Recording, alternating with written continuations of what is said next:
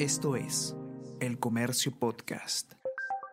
Hola a todos, ¿qué tal? ¿Cómo están? Espero que estén comenzando su semana de manera excelente. Yo soy Ariana Lira y hoy tenemos que hablar sobre la propuesta del Poder Ejecutivo para el presupuesto público del año 2023, porque el gobierno ya presentó el proyecto de ley de presupuesto público que eh, muestra un aumento de 9% frente al del año actual y hay además incrementos específicos en las funciones de educación y protección social. Vamos a conversar sobre todo esto y más a continuación.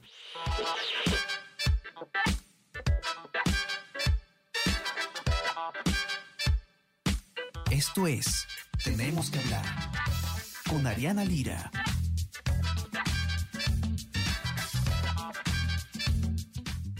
Como comentábamos, el Poder Ejecutivo ha presentado ante el Congreso de la República ya el proyecto de ley de presupuesto público para el año 2023.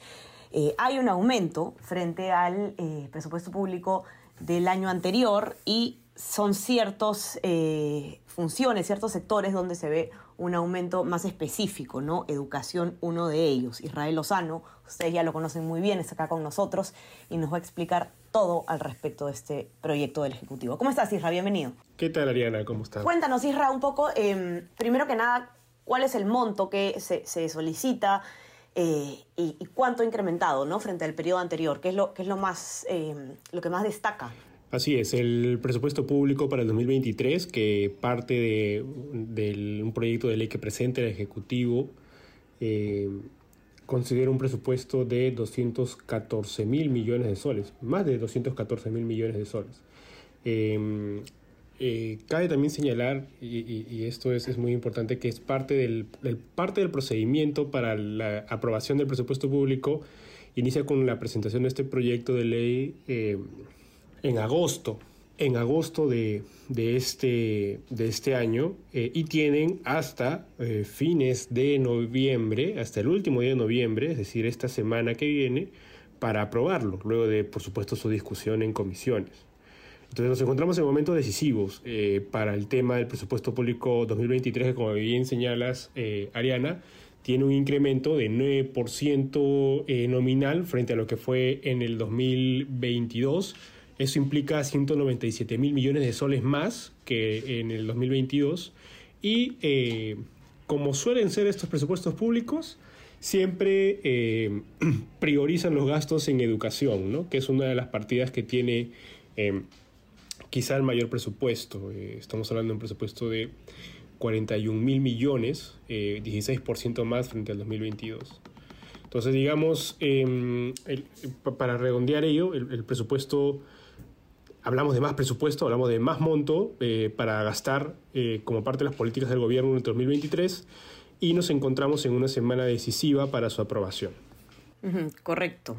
Em, ¿Cuál es el presupuesto, perdón, cuál es el, procedimiento Isra, puntual para que se apruebe eh, la, ley de presupuesto que presenta el Ejecutivo ante el, Congreso? Digamos, ¿qué es lo que toca ahora?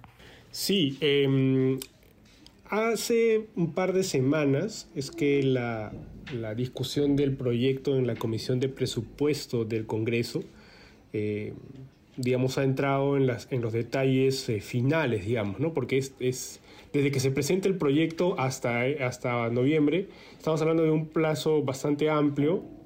Eh, en el, que, en el que se discute, se ven los detalles, el MEF cumple eh, y las otras carteras del, de, del Ejecutivo cumplen con presentarse en la Comisión de Presupuesto y presentar las líneas de acción de los montos, ¿no? Es decir, educación, se presenta el Ministro de Educación y dice eh, qué va a hacer con su presupuesto, ¿no? Para el 2023, en fin. Sucede todo eso y una vez ello, eh, en la Comisión de Presupuestos tiene que aprobar un dictamen que luego pasa al Pleno y en el Pleno debe ser aprobado. Una vez aprobado en el Pleno, este, este presupuesto público ya, digamos, queda como oficial para la distribución de los gastos del próximo año. Eh, como todos los años, esto tiene que suceder, eh, como decía antes, de que acabe noviembre. Em, lo que está sucediendo en este caso, Ariana, es este, sin duda preocupante, em, porque nos encontramos en un momento álgido de la discusión del presupuesto que suele darse en todo el año y que eh, involucra al Congreso, que desde su labor y desde su propio trabajo en el legislativo busca incluir eh,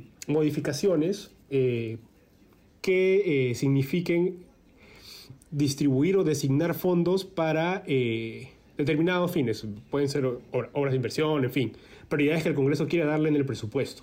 El problema de ello, el problema de ello y, lo más importante es que al hacer esto el Congreso no considera, eh, primero, que el Ejecutivo tiene potestad sobre la distribución del gasto, es decir, el Congreso estaría quebrando las funciones, ¿no? O, o yendo más allá de sus funciones.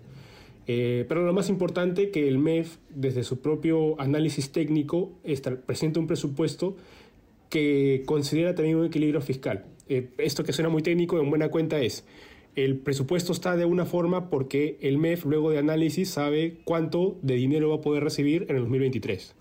¿no? Y entonces todo cuadra, digamos. Toda la caja, el ingresos y egresos cuadra. Pero el, MEF pero el Congreso busca agregar más gasto. ¿no? Y esta es la discusión que se han, que se han entrampado en este momento. Eh, lo más nuevo que, te puedo comentar, Ariana, y, con esto cierro, es que la, Comisión de Presupuesto, luego de haber tenido estas eh, diferencias con el MEF, eh, ha desistido de, de o, habría desistido de, presentar estas modificaciones y ha dejado que todas las modificaciones que el MEF, perdón, que el Congreso buscaba este, plantear, pasen directo al Pleno. Y estamos hablando de gastos de mil de mil millones de soles que se iban a... Claro, que no, no deberían estar sujetos a un, a un tema político, ¿no? Sino más bien técnico. Correcto, correcto. Eh, y que además están buscando sacar de una partida importante que es la reserva de contingencia. La reserva de contingencia es una partida eh, que maneja el sector público, que en buena cuenta son los ahorros del, del Estado. Eh, es la reserva de contingencia la que permitió salvar toda nuestra situación de la pandemia. Se trata de un monto eh, de dinero que busca ser como un ahorro y que se usa en situaciones excepcionales, ¿no?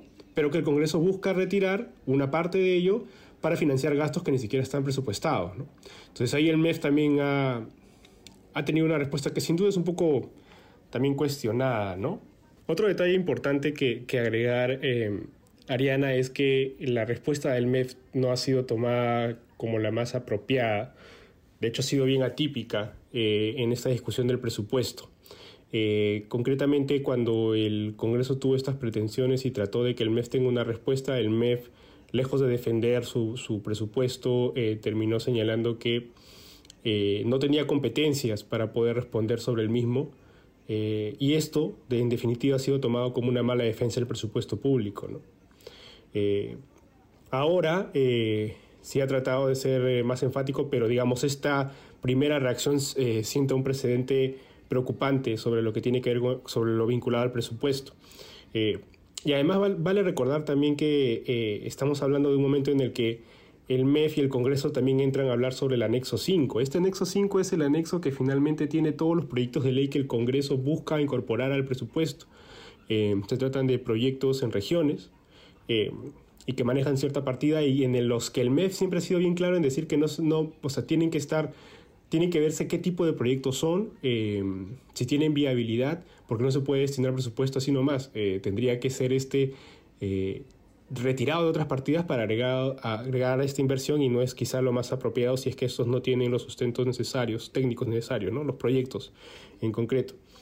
Otro punto final es que este, este anexo 5 que considera los proyectos eh, y los proyectos tampoco han sido publicados hasta ahora, es una cosa que hacían las gestiones anteriores en el MEF por, en aras de la transparencia, que nosotros sepamos cuáles son los proyectos que el Congreso eh, busca, digamos, este, incorporar en el presupuesto 2023.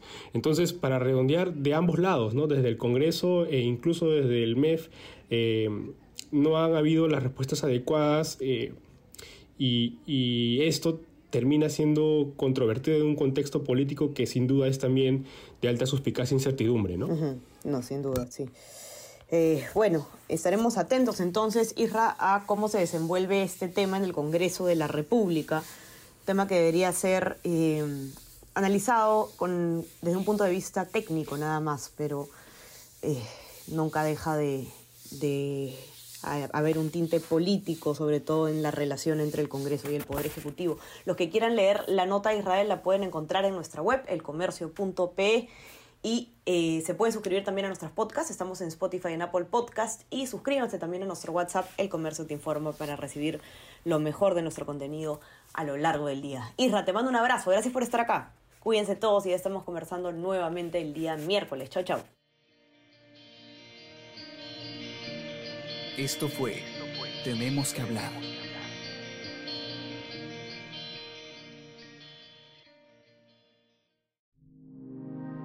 El Comercio Podcast.